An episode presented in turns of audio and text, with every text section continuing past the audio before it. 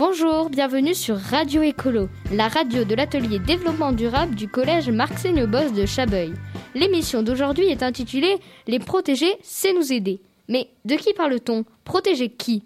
Moi, je sais, il faut protéger les dinosaures. non, merci de cette intervention, Flore. Mais malheureusement, pour les dinosaures, c'est un peu tard. Nous allons vous parler d'animaux beaucoup plus petits, les insectes. Marion, Camille et Flore, pouvez-vous nous expliquer pourquoi les insectes disparaissent et pourquoi c'est embêtant pour nous, les hommes? Oui, bien sûr. Parlons d'abord des plus connues et celles qui sont le plus souvent au cœur de l'actualité, les abeilles.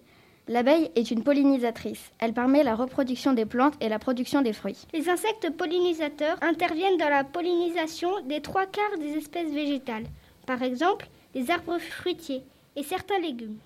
Les insectes pollinisateurs sont donc d'une grande importance en agriculture, mais ils disparaissent petit à petit.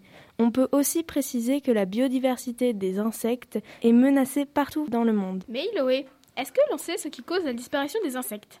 Pour vous répondre, je vous propose d'écouter le témoignage d'un apiculteur, Pierre Gachinard, que nous avons interrogé sur le sujet. Je perds, si vous voulez, on va dire, en gros 25% de mes ruches tous les ans. Donc ça veut dire j'ai 400 ruches, tous les ans j'en perds 100.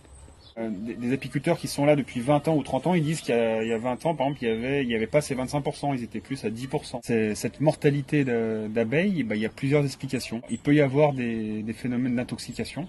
Un agriculteur qui va épandre un insecticide, un insecticide ça tue les insectes. Il y a moins de fleurs maintenant, euh, bah, il y a moins de haies dans les champs qui étaient intéressantes pour les abeilles avant, et il y a moins de diversité.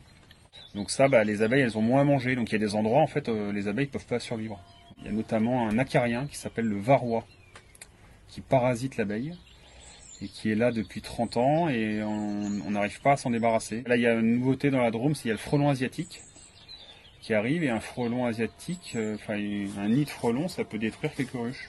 Il y a le changement climatique aussi. Bah, il y a des étés plus chauds. Quand il fait chaud comme ça, bah, les abeilles ne sortent plus parce qu'il fait trop chaud. Et donc, euh, bah, elles n'ont plus à manger.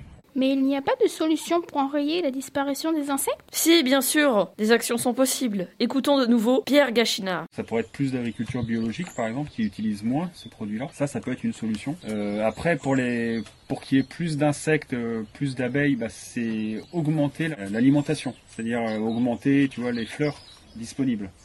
Donc ça, ça veut dire avoir des, des cultures plus mellifères, avoir des haies je pense que si par exemple demain le gouvernement disait on va vous aider, on va mettre des conseillers, on va vous donner de l'argent si vous, si vous baissez votre consommation tous les ans de, de 10% de pesticides, bah, on, irait beaucoup plus vite. Alors, nous savons tous ce qu'il nous reste à faire. Merci les amis et surtout merci à Pierre Gachinard d'avoir répondu à nos questions. A très bientôt pour une nouvelle émission et d'ici là, prenez soin de vous et de la planète. Au revoir